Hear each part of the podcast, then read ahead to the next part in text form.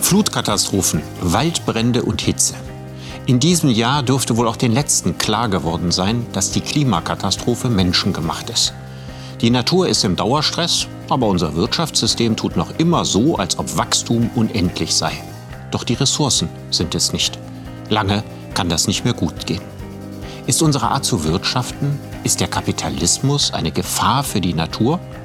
Müssen wir ihn abschaffen, um die Menschheit zu retten? Darüber rede ich mit der Philosophin Eva von Redeker.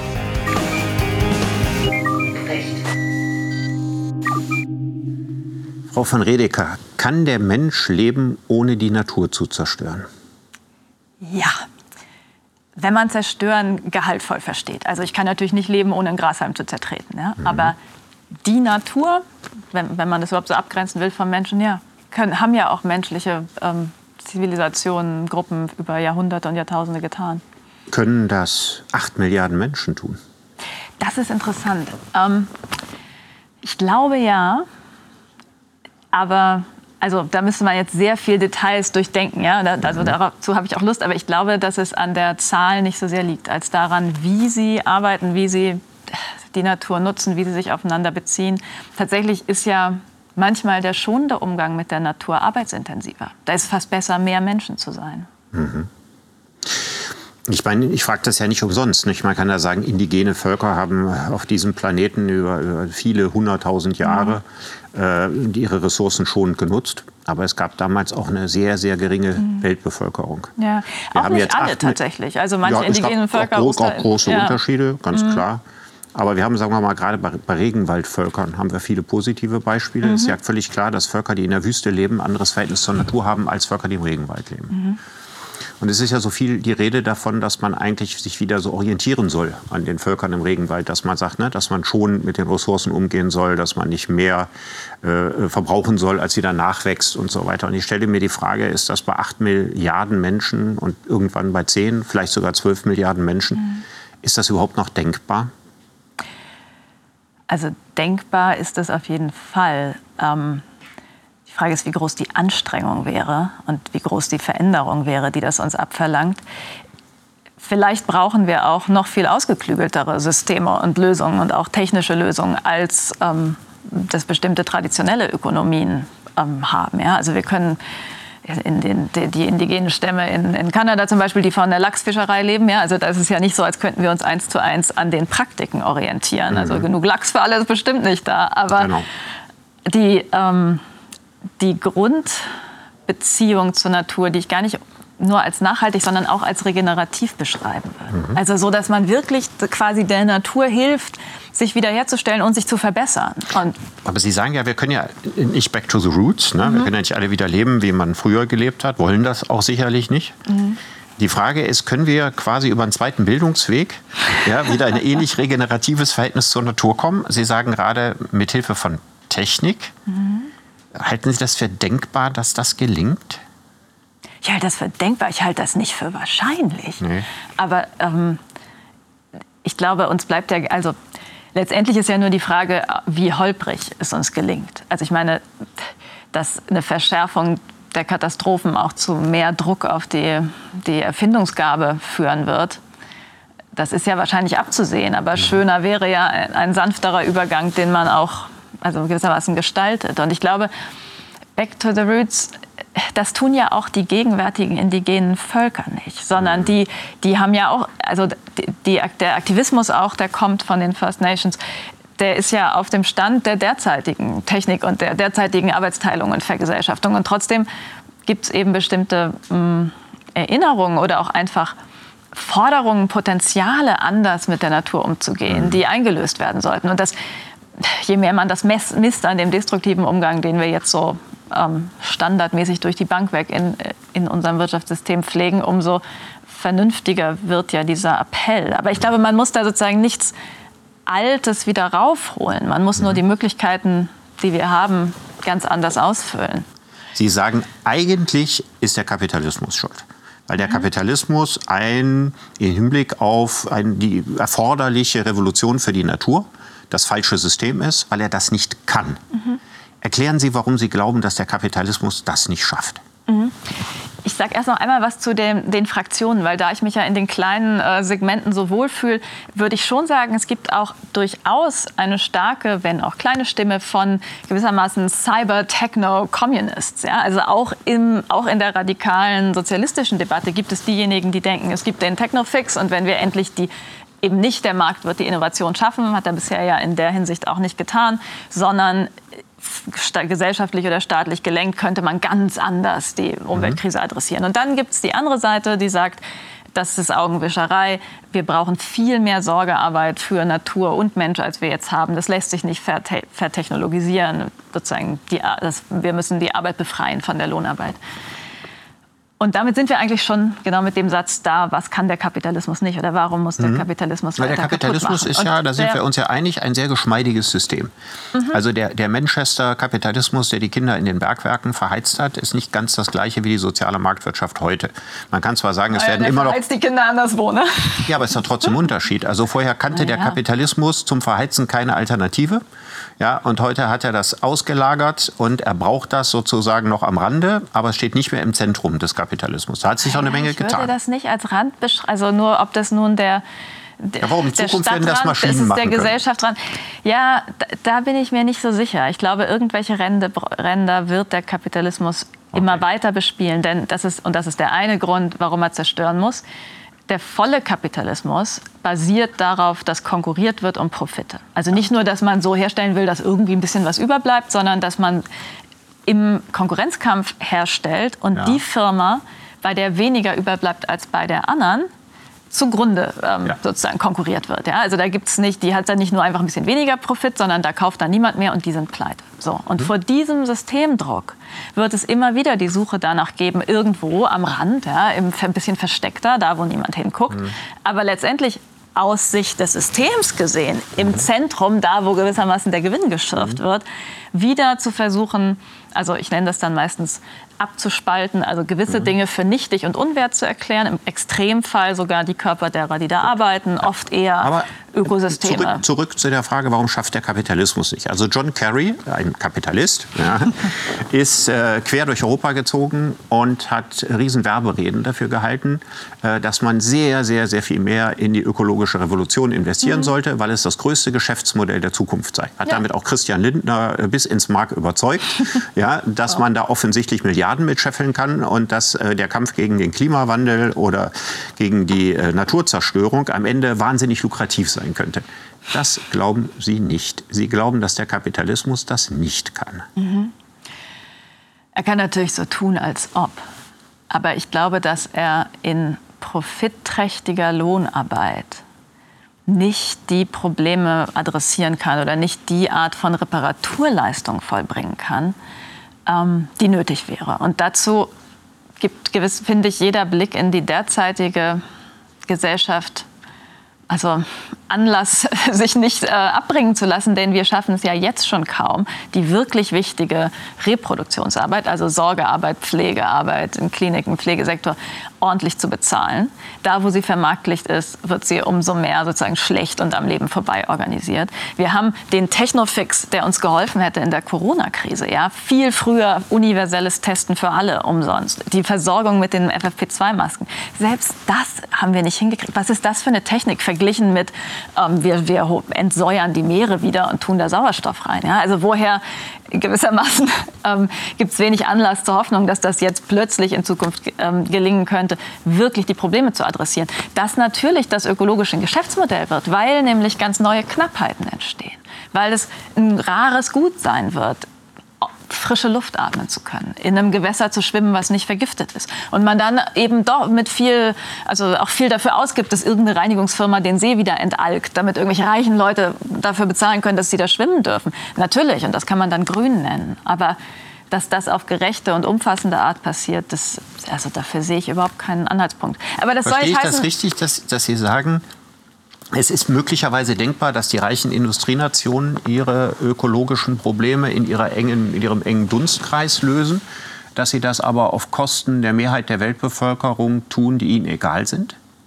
Also das wäre ja so das Standardmodell, ja. Also so eigentlich so ohne groß in die Welt zu gucken, würde ich das äh, so from first principles sagen. Wenn ich aber gucke, wie schlecht wir im Moment mit unseren eigen, eigenen gesellschaftlichen Problemen zu Rande kommen und wie selbst, also wie sozusagen die soziale Ungleichheit immer weiter steigt, wie sehr basale Sachen wie die die, die Lebensqualität erhöhen würden. Bessere Kita-Versorgung, Begrünung, Regenerierung von Ökosystemen und eben ein ordentliches Gesundheitswesen, wie schon das ziemlich schleppend läuft, würde ich das nicht sagen. Ich glaube nicht mal, dass es so klar sich trennen lässt also, zwischen den Gewinnern und den Verlierern. Das ist die, die Quintessenz zu, zu sagen, der Kapitalismus schafft über ein kleines Maß hinaus keine Gemeinwohlorientierung. Ist das das, was ich daraus lese? Wenn Sie ja, der Kapitalismus schafft das überhaupt nicht. Das schafft die Politik um den Kapitalismus herum ein mhm. Stück weit. Mhm. Und wenn es sozusagen da, wo es gerade mal phasenweise gut läuft und wo es einen massiven Druck durch eine Systemalternative gibt, mhm.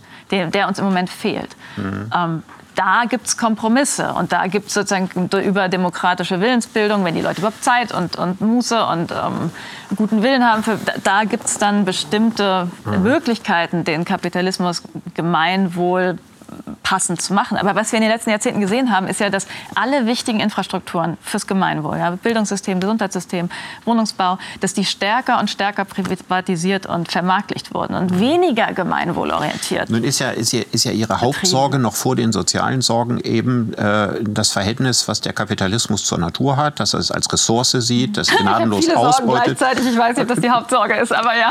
Mir scheint das sozusagen ja, die existenziellste ja. oder, oder fundamentalste von all den Sorgen Sorgen zu sein.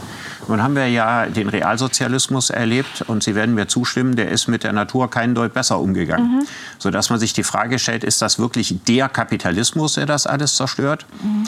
Oder hängt das irgendwo mit dem Entfaltungsbedürfnis menschlicher Gesellschaften zusammen, dass sie ab einem bestimmten Zivilisationsgrad auf die Natur traditionell keine Rücksicht nehmen? Also ist das wirklich der Kapitalismus? ja? Also der Stalinismus hat äh, riesen, riesen Umweltsünden mhm. begangen. Ja? Und in der DDR waren die Umweltschäden größer als in der Bundesrepublik. Mhm.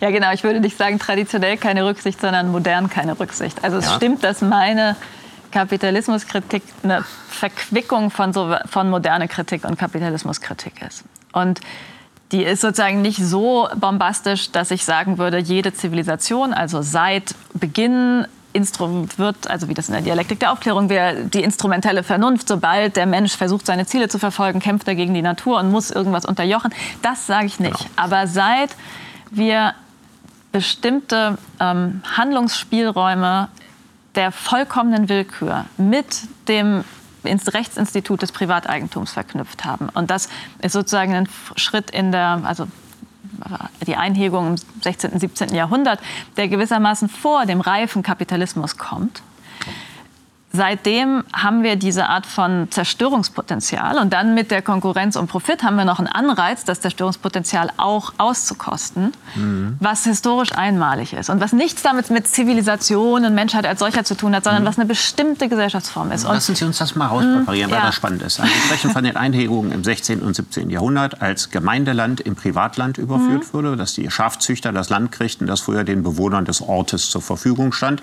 wo die ihre Allmende hatten, also ihre mhm ihre Wiese, die sie gemeinsam beackern konnten. Und das ist ja quasi aus der Sicht der Kapitalismuskritik die Erbsünde gewesen. Also man hat äh, Land, das jedem öffentlich zugänglich war, privatisiert. Und das ging einher mit dem Beginn des Kapitalismus und des Liberalismus, die hier schwer voneinander zu trennen sind. Mhm. Und der Chefideologe des Ganzen war der Philosoph John Locke der mhm. zwar nicht viel erfunden hat, aber das alles passend zusammengebastelt hat. Ja. So, und dahinter steht eben die Vorstellung, in der alten Adelsgesellschaft gehört einem was, weil Gott das so gewollt hat. Und in der bürgerlichen, moderneren, liberalen Gesellschaft gehört einem etwas dadurch, dass man es in Besitz genommen hat und fruchtbar ausgebeutet. Mhm. Also durch das Beackern und durch das Ausbeuten eignet man sich das Eigentum entsprechend an. Mhm. Und dann kommt im zweiten Schritt noch, die Menschen haben mal einem imaginären Geldvertrag zugestimmt. Mhm. Der sagt, man darf auch mehr besitzen, als man braucht, weil das sehr günstig ist, weil je mehr Geld man hat, umso frei verfügbar kann man auch mit seinen Waren oder seinem Besitz umgehen. Und es wird nicht schlecht. Es wird nicht schlecht. Der Beispiel ist es bei Lebensmitteln, ne? dass sie nicht schlecht werden. Geld wird nicht mhm. schlecht, Lebensmittel werden schlecht, deswegen ist Tauschwirtschaft mhm. schlecht, Geld ist gut. Aber Geld ermöglicht eine bedingungslose Expansion. Mhm. Weil Landexpansion ist ja nicht bedingungslos. Ich kann ja nur ein bestimmtes Stück haben und die lustige Situation war, als Locke das schreibt, äh, er war ja im Kolonialministerium beschäftigt, quasi als oberster Sekretär, ist entlohnt worden für seine schönen Theorien mit Land in Carolina. Mhm. Land, was den Indianern weggenommen wurde. Und jetzt musste er auf der einen Seite erklären, warum man in England niemand Land wegnehmen darf. Ja, und mhm. das Eigentum als höchstes Gut zu achten hat, aber den Indianern Land wegnehmen darf. Und den Indianern darf man deswegen Land wegnehmen, weil sie das Land nicht beackern. Mhm. Ja, er sagt, ein Bauer in Devonshire holt aus dem Boden das hundertfache raus als, Indianer, als ein Indianer in Carolina. Mhm. Und weil Gott ja gewollt hat, dass man die Natur ausbeutet, ne? der Mensch bekommt ja den, den Auftrag, die Erde untertan zu machen, den Paradiesgarten zu beackern. Ja, und auch den Nachparadiesgarten, in dem wir heute leben, auch zu beackern, besteht also die Pointe daran, Natur ausbeuten ist gottgefällig und Natur ausbeuten rechtfertigt mhm. Eigentum. So, genau. und an diese Wurzeln gehen Sie ja zurück ja, und sagen sich, ist dieser Eigentumsbegriff aus dieser Zeit, der sich bis in unsere heutige Zeit festgesetzt hat, ne, einem darf Natur gehören, mhm. ist der noch zeitgemäß? Mhm. Und Sie halten ihn nicht mehr für zeitgemäß. Ja, und ich glaube, ich würde, also die Geschichte, so wie Sie die jetzt erzählt haben, die die würde ich noch ergänzen um das, was mich eigentlich fast am meisten interessiert. Denn es gibt einmal die Frage, wem gehört was? Ja, haben Sie gesagt, irgendwie die, die Schaf, der Gemeinde wird was weggenommen, den Schafzüchtern gegeben. Dann wird's die ist die Frage, wie wird es begründet? Angeblich, weil man Arbeit reinsteckt. Das hat auch eine große emanzipative Seite. Es hat aber das Problem, dass es von vornherein kolonialrassistisch auch genutzt wurde, um eben bestimmten Leuten den Eigentumstitel, also den First Nations, abzusprechen, weil sie angeblich das nicht aufwerten. Und dann gab es mir die lustige Frage, was mit dem König, der durch seinen Wald reitet im Sherwood Forest, der man macht da ja auch nichts besser. Eigentlich müsste man dem das auch wegnehmen. Aber das ist dann ja mhm. später auch passiert. Ja? Also das war sozusagen eine wirkmächtige Idee. Mich interessiert aber am allermeisten, was es heißt, dass einem was gehört.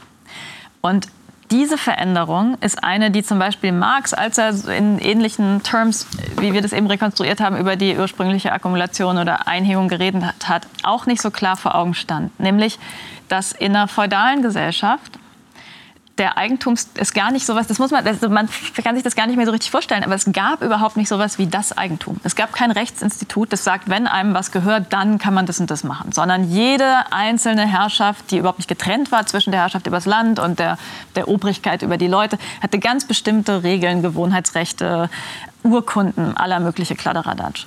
Das ist natürlich ein ganz schwerfälliges System, was man überhaupt nicht gut vermarktlichen kann. Und unter anderem hat der Kolonialismus auch geholfen, um gewissermaßen am Reißbrett neue ähm, Eigentumskonzepte zu entwickeln, die man dann erst viel später gegen die, Eigen die europäischen Adligen und deren feudale Relikte auch zu Hause durchgesetzt hat.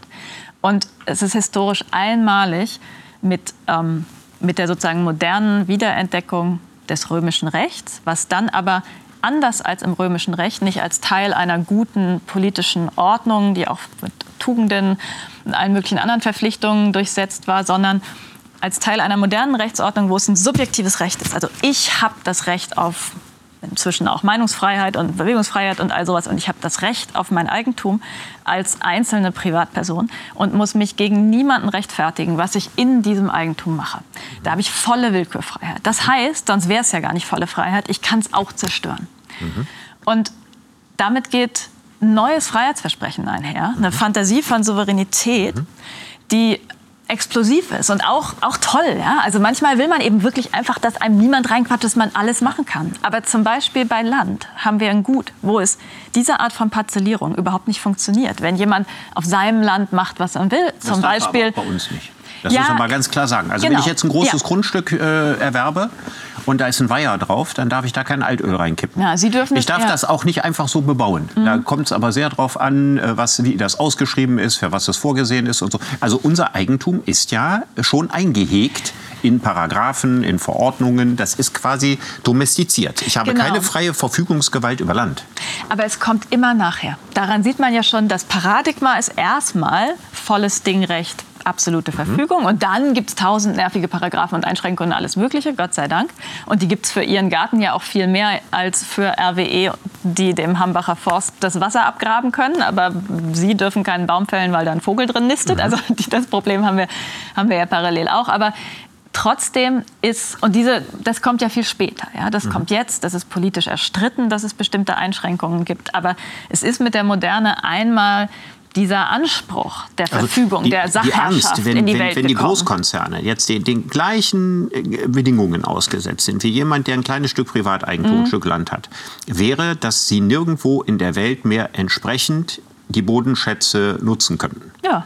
So, wenn das so wäre, hätten wir in unserem gegenwärtigen Wirtschaftsmodell erhebliche Probleme. Mhm. Also, und die ganze Umstellung auf Elektromobilität äh, handelt davon, dass wir seltene Erden brauchen, dass mhm. wir Gold und Platin brauchen, in Südafrika abgebaut wird, nicht besonders menschlich. Kobalt und Koltan aus dem Kongo brauchen, auch nicht besonders menschlich. Riesen Lithiumfelder anlegen müssen in Bolivien, im Norden Argentiniens. Das dürfte es ja dann mhm. alles nicht mehr geben. Naja, es wäre ganz anders rationiert. Also wir sagen, wir brauchen das, weil wir uns nicht vorstellen können, ohne Smartphone zu leben. Manche können sich das vielleicht auch vorstellen, aber auf aber jeden Fall können wir ohne ein Smartphone leben, was alle paar Jahre ähm, verschrottet werden muss, weil es ein neues, künstlich sozusagen ein neues Betriebssystem nicht mehr spielen kann. Das gibt ja unendliche Möglichkeiten der, der Einsparung, die man noch nicht mal in der Lebensqualität merken würde. Und dann gibt es eine Frage, was will die, wie will die Gesellschaft das würde, aber die, die Firmen würden das merken, ne? Also ja, wenn die Leute die nur noch alle zehn Jahre, merken. alle zehn ja, Jahre, das sollen die auch merken. Wenn die das merken würden, würde es die Firmen vielleicht eines Tages nicht mehr geben weil die Geschäftsmodelle darauf basieren, dass die Leute alle zwei, drei Jahre ein neues Handy machen. Ja. Und wenn die Leute nur alle 15 Jahre ein Handy brauchen, dann gäbe es enorme wirtschaftliche Probleme. Das genau. hätte Folgen für das Steueraufkommen, das hätte Folge für die Anzahl der Beschäftigten. Also kurz gesagt, wenn die Menschen, wenn man alles nachhaltige Produkte herstellt und die Leute würden sich mit dem begnügen, was sie dringend brauchen, würde unser gesamtes Weltwirtschaftssystem zusammenbrechen. Mhm. Und was würden Sie an diese Stelle setzen? Also erstmal finde ich es wichtig, nicht sich zu fragen, zusammenbrechen, gemessen, woran? Denn es ist ja nicht so, dass wenn wir da jetzt nicht eingreifen, dass alles florierend weiterläuft, sondern der Großteil der Menschheit wird von diesem Weltwirtschaftssystem auch nicht mit Gütern und Komfort versorgt. Ja? Und ich finde es nach wie vor eine unerträgliche Zumutung, dass ich hier so schön sitze, warm und trocken, während das nicht alle Menschen auf der Welt tun. Ja, aber und ich, gleichzeitig ich, ich, ich will zumindest mal einräumen. Also heute leben an die 8 Milliarden Menschen auf diesem Planeten, von denen 6 Milliarden jeden Tag satt werden. 6 Milliarden Menschen. Wenn wir zurückgehen in frühere Zeiten, auch in Zeiten ja. vor dem Kapitalismus, sind prozentual viel, viel mehr Menschen im Elend gelebt oder sind verhungert als heute. Oft sind das mit dem Elend Rückprojektionen und eigentlich ist das ein Elend, was in früheren kapitalistischen oder kolonialen Phasen geherrscht hat und sozusagen dann so ein bisschen gebessert wurde, an dem wir das messen. Und ich glaube auch Da bin ich nicht, nicht sicher. Ich glaube, ich glaube, dass auch das vor dem Kapitalismus, 13., 14. Jahrhundert, eine unglaublich verheerende Zeit mit gewaltigen mhm. Hungerwellen, da sind in Deutschland in manchen Regionen 30 Prozent der Menschen ums Leben gekommen. Ja, also ich wäre sehr vorsichtig zu glauben, also ohne den Kapitalismus gut finden zu müssen, mhm. bin ich nicht sicher, dass es vorher in der Menschheit lange Phasen gegeben hat, in denen es vielen Menschen besser gegangen ist. Mhm. Erstens finde ich es wichtig, sich an dem zu messen, was möglich wäre und nicht nur an dem, was vorher mhm. schlechter war. Mhm. Zweitens müssen wir das die Gewalt und das Elend, was die Taten jetzt auf die Zukunft also verschieben, mit einrechnen, wenn wir die Bilanz ziehen. Mhm. Und da stehen wir ziemlich einmalig da. Aber ich habe überhaupt nicht das Bedürfnis zu sagen, es sei jetzt alles viel schlechter als früher. Also ich würde eher sagen, es war immer schlecht, aber es könnte noch besser werden. Und da sind ja, wir, die Frage ist doch einfach, wenn wir, also ich würde die Frage anders drehen, wenn wir so viele Möglichkeiten haben wie heute, also mhm. so eine unfassbare Wirtschaftskraft, mhm. warum stehen wir nicht besser da, als wir stehen? Ja, also warum ja. machen wir das? Warum gibt es immer noch äh, äh, sehr, sehr viele Menschen, die täglich nicht satt werden? Und die Frage ist auch, warum nötigen wir äh, unserem Lebensstandard einen Preis ab, dass künftige Generationen irgendwann keine bewohnbare Erde mehr vorfinden? Mhm. Also ich, Sie haben ja, ja völlig recht, ich muss Frage, ja nicht nach hinten gucken. Ich muss nach vorne gucken mhm. und fragen, warum reizen wir unsere Möglichkeit nicht mhm. aus? Das ist, So müsste man doch eigentlich die Frage stellen. Ja, genau. Und dann müsste man doch die Frage stellen, wenn Sie sagen, ähm, der Kapitalismus ist schuld, dann stehe ich natürlich immer vor zwei Problemen. Das eine ist, der Kapitalismus ist kein Subjekt. Mhm. Ich kann den nicht einsperren ja, und sagen, ja, ja. lebenslänglich, lebenslänglich, ja. und wir machen was anderes. Er hat keine Adresse, kann ich keine Beschwerdebriefe dran schreiben. Und man stellt auch fest, dass die Leute, die, die, die hohe Positionen im kapitalistischen System haben, also CEOs und was mhm. weiß ich, sind oft nette Leute. Ja, und das sind oft Leute, die einem sagen, ähm, die einem vielleicht sogar recht geben. Es nützt aber nichts. Mhm. Ja, wenn man eine Aktiengesellschaft leitet, dann steht man vor ganz anderen Problemen. Da muss man Quartalsberichte vorlegen. Da muss man zeigen, dass die, der, der Konzern entsprechend wächst, Wachstumsperspektiven, neue mhm. Möglichkeiten und so weiter. Man muss alles das ja präsentieren. Mhm. Und wenn man das nicht tut, dann bleibt man das nicht. Das, das, heißt also, am Ende ist es ja auch keine Frage der Menschen. Sie schreiben in genau. Ihrem Buch immer, das müssen Sie mir erklären, weil ich das nicht verstanden habe, die Kapitalistin. Nee, das schreibe ich nur ein, zwei, dreimal. Nein, Nee, ich mache nee, jetzt sofort eine Wette mit Ihnen, dass das ja. mehr als zehnmal auftaucht. Ja, genau, aber was ich genau. Aber die Kapitalistin würde mhm. das tun und die Kapitalistin zerstört quasi das. Mhm. Also es gibt eine Personifizierung des Systems Kapitalismus. Das ist eine Exemplarifizierung. Und zwar, wenn ich das schreibe, dann schreibe ich das immer, um zu zeigen, wie jemand unter den Systemzwängen, die einen überhaupt erst zur Kapitalistin macht. Das bin ich ja nicht in meinem Herzen. Ja, das bin ich, weil mir also Produktionsmittel gehören, beziehungsweise inzwischen meistens, weil ich Shareholder bin oder CEO.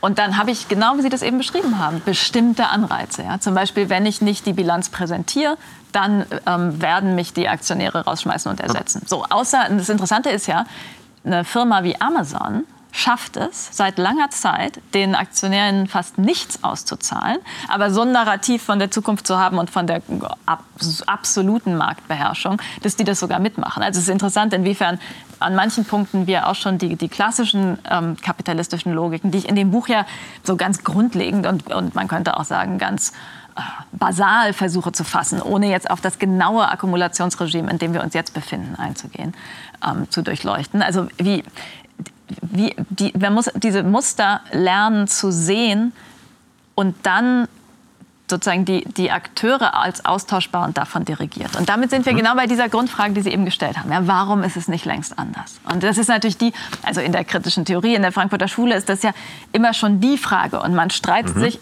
entlang der Linie, dass die eine Fraktion sagt Ideologie.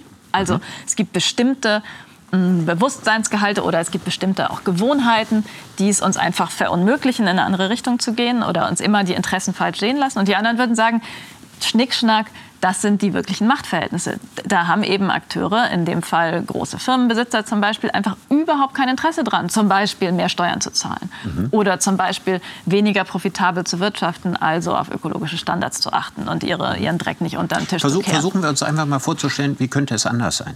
Das ist eigentlich die, das, was ich am ja. liebsten mit Ihnen besprechen würde. Mhm. Wenn wir uns noch mal die klassische Eigentumsgesellschaft angucken, ja, also die entsteht in der Zeit der, der Einhegung, wird dann von John Locke ideologisiert.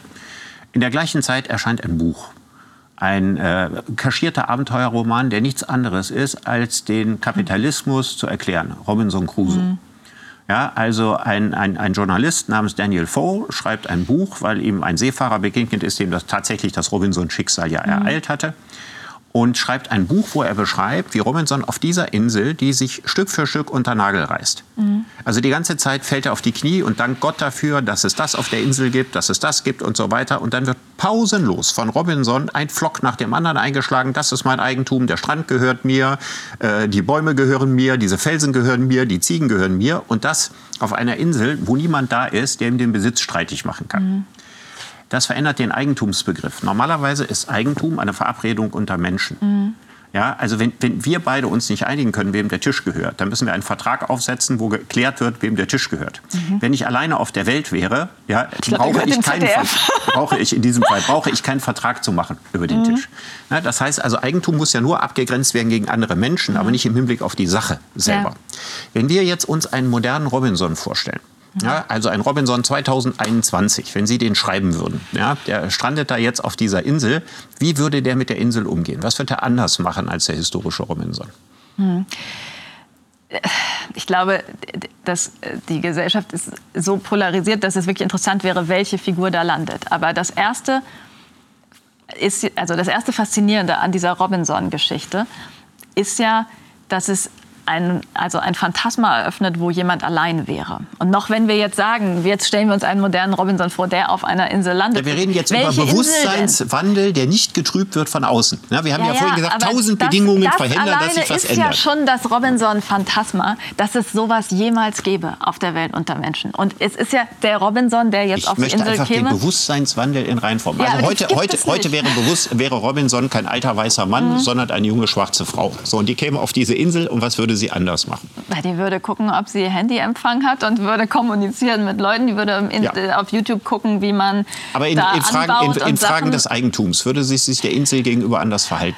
Da müssen, müssen wir die fragen. Also ich meine, ich glaube, ähm, es gäbe wahrscheinlich eine größere Ahnungslosigkeit dem gegenüber, wie man überhaupt mit ähm, so einer Insel irgendwie weiterkommt. Ja, die wäre nicht in der Lage, wilde Ziegen ja zu gar nicht, genau. Ähm, die wäre dann auch noch Veganerin und wird die Ziegen nicht essen. Ja, aber die wäre da nicht allein. Also es gab, doch neulich so jemanden in, in einer britischen Kanalinsel, glaube ich, jemand, der 30 Jahre lang alleine auf einer Insel war und dann und da eigentlich bleiben wollte. Und dann wurde er aber gefunden und wegen irgendeiner Modalität, weil die Insel den Besitzer gewechselt hat, musste er da runter. Und dann, also irgendwie, ich hatte richtig Mitleid mit dem Typ, weil der wollte da bleiben. Aber der hat da einfach gelebt und nicht mhm. sozusagen keine große Kolonialfantasie. Ähm, verwirklicht. Und ich glaube, das liegt daran, dass Land nicht anders als in Robinsons Zeiten mhm. nicht mehr die zentrale Akkumulationsgröße ist. Also da, wenn man reich werden will in der Gegenwart, braucht man keine Insel, sondern mhm. es, also seit äh, ähm, Catherine Pistor, die Ökonomin, schreibt, dass so um, um die Jahrhundertwende 1900 wurde Land abgelöst durch ähm, also intellektuelles Eigentum, Patente als lukrativstes Wirtschaftsasset. Ähm, mhm. ja? Also mhm. in, und insofern wahrscheinlich würde die Person auf der Insel sich im Rahmen ihres Selbstverständnisses und ihrer Identität einen Influencer-Account aufbauen mit einem Klar. großen Following ja, und versuchen, eine Marke mir zu geht's, bilden. Mir geht es ja einfach um die, um die Vorstellung, äh, wie entsteht ein Bewusstsein für Verschonen? Das war eigentlich mhm. der Grund, warum ja. ich die Frage gestellt habe. Mhm. Und es gibt dieses schöne Bonmot von Odo Marquardt äh, aus den 80er Jahren auf Marx aufgesattelt. Ne, Marx, der sagt, die Philosophen haben die Welt nur verschieden interpretiert, es kommt aber darauf an, sie zu verändern. Und Marquardt sagt, die Macher haben die Welt nur verschieden verändert, es kommt aber darauf an, sie zu verschonen. Mhm, ja. Und jetzt habe ich in Ihrem Buch so ein bisschen rausgelesen, Verschonen heißt, entweder ein anderes Verhältnis zum Eigentum aufzubauen mhm. oder Dinge, die jetzt noch in Privateigentum sind, in Zukunft nicht mehr in Privateigentum zu halten. Mhm. Jetzt hatte ich vor wenigen Tagen ein Gespräch mit Antje Bözius vom Wegner-Institut mhm. Und habe sie gefragt, wem gehören eigentlich die Meere? Mhm. Und dann sagt sie, bis zu 200 Meilen von der Küste den jeweiligen Staaten und das Gebiet dahinter keinem. Mhm. Dann habe ich sie gefragt, weil ich ihr Buch ja gelesen habe, wäre das nicht besser, wenn die 200 Meilen an der Küste auch keinem gehörten? Mm Und sie sagt genau umgekehrt, es wäre mm besser, wenn das Gebiet, was keinem gehörten, jemandem gehörte. Ja. Weil nur in dem Gebiet, was einem Staat gehört, überhaupt theoretisch kontrolliert mm wird, dass man sich an Umweltauflagen hält. Aber Gebieten, die kein Eigentum sind, die betrachtet jeder als, so wie das ja genauso wäre, ne, wenn, wenn, wenn, wenn, wenn in S-Bahn-Stationen, wenn sie alle Keimen gehören und was, alles würde vollkommen verwahrlosen und jeder kann sich wie die Axt im Walde benehmen. Also wäre es nicht eine schöne Idee, wenn zum Beispiel die UNO ja, oder die IUCN, die, die Umweltbehörde der UNO, wenn die diese Gebiete als Protektorat äh, nehmen würde und daraus quasi Nationalparks oder so machen würde? Und das würde ja bedeuten, wir brauchen mehr Eigentum und nicht weniger. Mhm. Ja, in der Welt, es ist ungefähr so, wie wenn Sie in einer durchweg ähm, äh, brutalen sexistischen Gesellschaft leben, dann ist es auch besser, verheiratet zu sein, als alleine zu trampen als junge Frau. Ja? Aber das ist ja kein ein Argument dafür, dass es immer besser ist, mit einem äh, mächtigen Ehemann verheiratet zu sein, sondern dass in einer Gesellschaft, die eingeübt hat, Dinge auf eine bestimmte Art zu missbrauchen, ist manchmal dann so eine Art, also kleineres Übel ist, unter einem bestimmten Schutz zu stehen. Und die UNO, das wäre ja interessant, das hieße ja nicht automatisch Privateigentum und schon die nationalen Gewässer das sind ja nicht... bedeutet Stewardship. Ja, und das wäre also dann ja eine neue Ver Form. Verantwortung, genau. um etwas zu verschonen. Mhm, genau. Wie fänden Sie denn die Idee jetzt, jetzt äh, wenn, wenn Bill Gates Gates und Jeff Bezos und George Soros und Konsorten. Oh, können wir alle auf den Mars schicken. Wenn, nicht auf den Mars schicken, sondern wenn die mal was Sinnvolles tun würden und würden sagen, wir pachten den brasilianischen Regenwald von Bolsonaro, ja, und wir haben auch genug Geld, um Hunderttausende von quasi Blauhelmen oder Ranger dahin zu schicken, die diesen Wald bewachen, damit dem nichts weiter passiert. Ja, Wäre das da jetzt nicht mal eine Sie, praktische Lösung, um das wichtigste Problem zu lösen? Jetzt sehen Sie, dass das nämlich doch mit dem der Umweltschutz nicht das Allertiefste ist bei mir und in dem Buch, weil also ehrlich gesagt würde ich lieber noch ein bisschen mehr Regenwald verlieren, als diesen Typen zu verdanken. Und auch dem kompletten Zufall, dass einer von diesen Typen, der eine Macht hat, die der gar nicht haben sollte in der Gesellschaft, bekehrt wird ja, durch irgendwas wenn, und irgendwas ich warte, schützt. Bis der Kapitalismus weg ist, ist der Regenwald auch weg. Ja, aber das ist ja nicht die Alternative. Die Alternative ist ja die internationale Klimagerechtigkeitsbewegung, die indigenen Gruppen, die da schon kämpfen. Dann im Zweifelsfall ist die UNO so, ja schon klein, was Besseres. So klein ja. und ohnmächtig. Ja, also in unseren, ja Medien, in unseren Medien spielen die eine Rolle. Ne?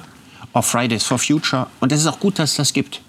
Aber es ist natürlich wirklich also ein, ein, ein Miniatur-David ja, gegen mhm. einen äh, Monster-Goliath. Ja. Und die Frage ist, äh, ein Bewusstseinswandel auf der Ebene von Gates und Soros würde der Welt mehr nützen als ein Bewusstseinswandel bei Ihnen und mir. Rein Solange praktisch gesehen, weil wir keine Zeit mehr haben. Ja, ich glaube, wir haben schon so dermaßen keine Zeit mehr, dass, dass es dann auch keinen Unterschied macht. Wenn wir weiter davon abhängig sind, dass, also wenn die Macht so, so indemokratisch bei Menschen mit einem bestimmten Reichtum konzentriert ist und es schlechter wird auf die Art, wie es wahrscheinlich schlechter werden wird, dann haben wir ja überhaupt keine Organisationsmuster und nichts woran wir uns halten können, nichts, was wir wirklich gelernt haben, um in einer zuspitzenden Katastrophe dann äh, uns anders zu organisieren, besser zu agieren, einzuüben, was es hieße, eben zum Beispiel kollektiv schonend Güter zu teilen und zu ähm, einerseits zu schonen, aber andererseits, wir müssen eben leider viel mehr machen als schonen. Wir müssen eben wirklich auch manche Sachen reparieren, nutzen. Also genau, wir wollen diese acht Millionen Menschen ähm, ernähren. Da kann ja nicht, also davon, was irgendwo Jeff Bezos, das scheint mir eine aus der Ohnmacht projizierte mh, mm, Macht auf jemanden, der, der, der, also der die erstens auch nicht hat und zweitens wäre es nicht wünschenswert, ja, weil es dann so ein nicht Zufall allein hat, aber sagen wir mal, wenn sich die 100 reichsten Menschen Sohn, dieser Welt, dieser Welt darauf einigen würden, könnte schon mal was bringen, oder nicht? Wenn die alle irgendwo zusammensitzen, dann äh, wäre schon mal interessant. Ich glaube, ja, die haben auch ist, Kinder und ich glaube, das ist eine Regression in, in eine so undemokratische Politikvorstellung, wie wir sie seit Jahrhunderten, also so eine Refeudalisierung, ja, dass so ein paar solche ist das Lords Überleben der Menschheit nicht wichtiger dann in der Situation als ich glaube nicht, dass diesen, das Überleben der Menschheit. Es gibt diesen schönen Satz von Goethe: ne? Viele Menschen versäumen das kleine Glück, während sie auf das große vergebens mhm. warten. Und die Frage ist, wenn ich so lange warte oder mhm. von mir aus mich auch engagiere, ja. bis wir einen flächendeckenden Bewusstseinswandel haben, mindestens in den reichen Industrieländern des Westens, ja, dass wir nicht so viel Eigentum brauchen, dass wir kein unbedingtes quantitatives Wirtschaftswachstum haben, äh, dass wir verantwortlicher mit der Natur umgehen müssen, dass wir auch bereit sein können zu verzichten, dass wir nicht ständig ein neues Handy brauchen. Ich weiß gar nicht, wo ich anfangen und aufhören soll. Mhm könnte mir vorstellen, dass diese Bewegung stärker wird. Ich könnte mir vorstellen, dass sie aus dem gegenwärtigen 1%-Bereich vielleicht in den nächsten zehn Jahren bis auf 5% anschwillt. Aber wir haben diese Zeit nicht darauf zu warten, oder? Ich glaube, sie ist ja schon irgendwie bei 5 bis 10 und man und es kann auch oft sehr schnell anschwellen. Ich meine, wenn, wenn Sie 1760 mit Rousseau geredet hätten, dann hätte auch keiner gedacht, dass 30 Jahre später die Menschenrechte deklariert und eingeführt sind. Und ähm, ich glaube, dass es, also erstens, ich halte es nicht nur, ich habe jetzt eben immer gesagt, es ist undemokratisch, ich will nicht, dass diese paar Reichen ähm, die Erde regieren. Ich glaube, es ist aber auch eine Fantasie, dass sie das könnten. Denn sie könnten das ja nur, so wie Sie eben beschrieben haben, indem man bestimmte Sachen ausnimmt. Ja, indem man sagt, hier, dieser Regenwald, den schützen wir jetzt. Wenn aber dadurch, dass zum Beispiel der Golfstrom ausfällt, die Regenfälle sich so ändern, dass der Regenwald trotzdem verdorrt, dann ist ja auch nichts gewonnen. Also Sie können sozusagen gar nicht einen Teil retten und das so als Oase für den Rest der Weltbevölkerung benutzen. Damit die Sache gerettet wird, müssen sich allerorts die Praktiken und die Versorgungswege ändern. Und das können Sie nicht erzwingen. Das wäre auch eine Dystopie. Also das ist kein, kein noch so mächtiger Privatmensch könnte das. Ähm Sie haben recht. Also ich, ich das ist völlig überzeugend zu sagen, und der Regenwald allein macht den Kohl nicht fett, selbst wenn das überhaupt gelänge, was wahrscheinlich ja. auch utopisch ist. Aber mal gesetzt im Fall, das ginge, das kann ich mir vorstellen. Andererseits kann ich mir nicht vorstellen, dass der Bewusstseinswandel schnell genug passiert. Weil mhm. es ist in keinem westlichen Industrieland sind die Parteien, die äh, sich am stärksten für Klimaschutz und ökologische Revolution aussprechen, mehrheitsfähig. Mhm. Das kann vielleicht mal passieren, aber das sieht überhaupt nicht so aus, als ob das in absehbarer Zeit der Fall ist. Im Augenblick erleben wir sogar einen kleinen Regress in ja. diese Richtung. Es wird eigentlich im Augenblick ein bisschen weniger und die Leute ja. wollen eigentlich gar nichts mehr hören vom Klimawandel. Mhm. Was tun Sie gegen Ihre innere Verzweiflung, zu sagen, es geht irgendwie nicht schnell genug vorwärts?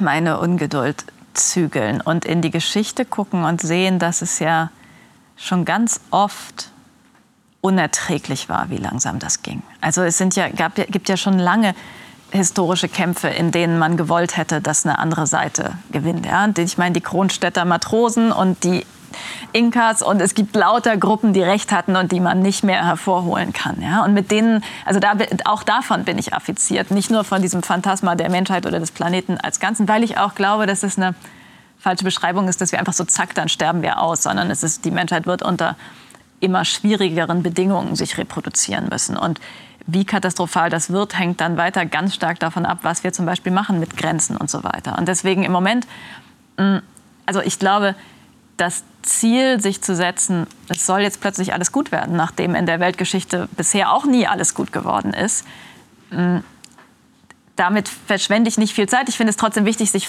sich eine, überhaupt eine Perspektive zu erdenken, dass es möglich wäre, um Orientierung zu haben im Kleinen, wo man dann froh sein kann um jede Veränderung. Und ich meine, im Moment, Sie sagen das ja, ja, manche Sachen gehen rückwärts.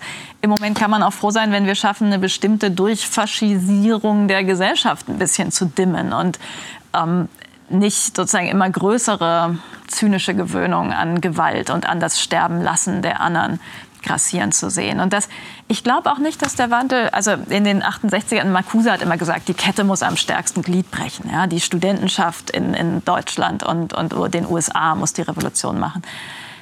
Vielleicht nicht. Ja? Warum? Also vielleicht werden wir die Letzten sein. Und es gilt darum, gute Allianzen zu bilden mit Bewegungen, die andernorts mhm. stärker sind.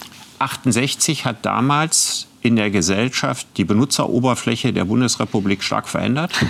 Aber es hat nicht das, das Räderwerk ja. mhm. des Kapitalismus in irgendeiner Form verändert. Ja.